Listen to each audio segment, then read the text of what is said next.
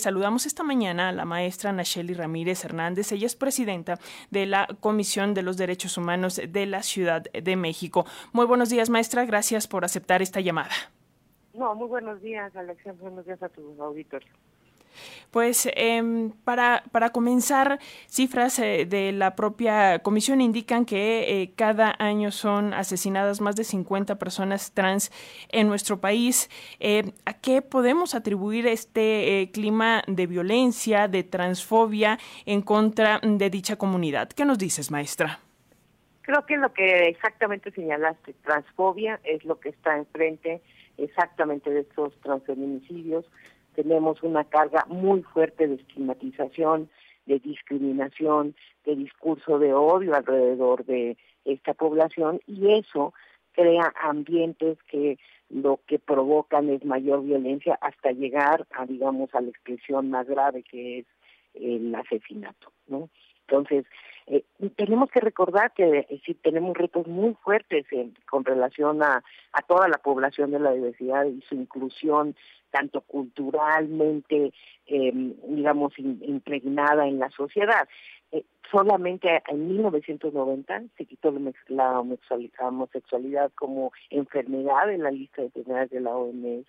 Y fíjate que en el caso de eh, todo lo que tiene que ver con transgénero se quitó apenas, entró en vigor el año el año pasado, en el 2022, el año pasado en la lista. Entonces estamos hablando de cosas muy recientes, de una cultura muy apegada a pensar que estamos frente a algo que nos que nos representa peligro a la sociedad, ¿no? Y en esas lógicas, pues muy arraigado estas estigmatizaciones, discriminaciones que a la larga provocan esto que estamos presenciando, ¿no? Eh, ¿Cuál es el papel, maestra, de los discursos que, que son discursos colectivos? Eh, ayer en, en, la marcha criticaban estas frases de hombre vestido de mujer, ¿no? una frase que incluso utilizó el presidente Andrés Manuel López Obrador recientemente eh, y que parecieran pues ser solo eso, solo palabras, pero que esta comunidad ayer decía que a la larga pues fomentan acciones de odio e incluso el asesinato. ¿Tú cómo lo ves? Sí, así es. A ver, yo creo que hay que diferenciar entre discurso discriminatorio y discurso de odio. ¿no?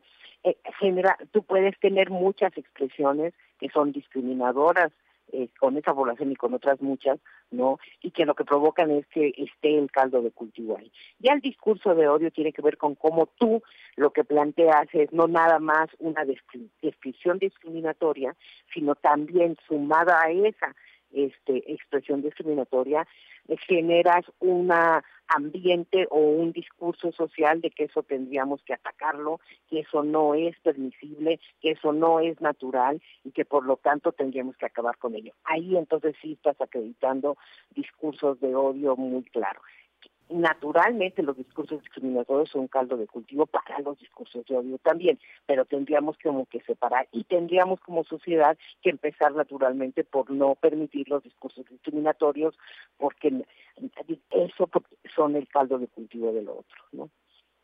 Ahora, eh, Maestra, ¿qué políticas eh, eh, públicas nos están faltando para proteger a esta comunidad trans? Por ahí eh, sabemos que la comisión que encabezas en su momento emitió una recomendación para hacer un tipo penal específico para los delitos en contra de, la comunidad trans, en particular el, el, asesinato, nombrándolo transfeminicidio. ¿Qué avances, qué sabemos respecto a esto? Mira, hay, hay una iniciativa, ahí todo, ha habido varias, pero ahorita hay una vigente en el Congreso eh, con relación a hacer la categoría penal y pues estamos esperando que el Congreso simplemente pues apruebe la, la, la, categoría penal de, de transfeminicidio. ¿Por qué, ¿Por qué pensamos que es importante?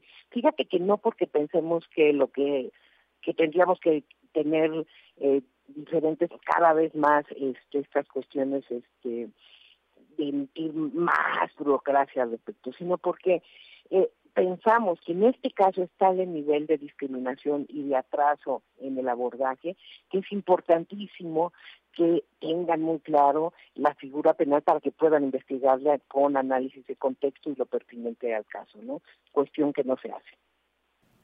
Y, también eh, hablando del sistema de procuración de, justicia, que eh, pues se garantice que las investigaciones se lleven a cabo eh, con respetando este asunto de, la identidad de, género, tomando en cuenta la actividad de las víctimas y que no pase esto que está sucediendo ahora justo con el caso de Samantha Fonseca, que pues los medios de comunicación incluso luego luego apuntan a un crimen pasional, ¿no?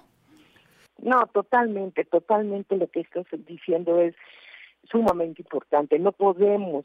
Es como cuando estamos hablando de feminicidios y lo primero que hablamos es de eh, una cuestión que tenga que ver nada más con eh, lo, privado, ¿no? Aquí estamos, eh, necesitamos hacer análisis de, contexto así como cuando matan a una, una mujer, tenemos que ver si es simplemente un asesinato o es un feminicidio, es decir, que la maten por ser mujer, igual en este caso.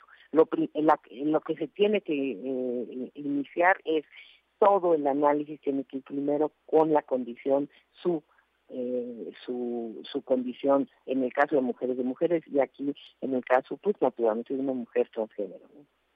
Y, recalcar también que esto es importante porque el promedio de vida de una, de una mujer trans en México es de, de 37 a 40 años. Pero maestra, ¿cómo se puede acercar justamente esta comunidad trans a la Comisión de Derechos Humanos de la Ciudad de México?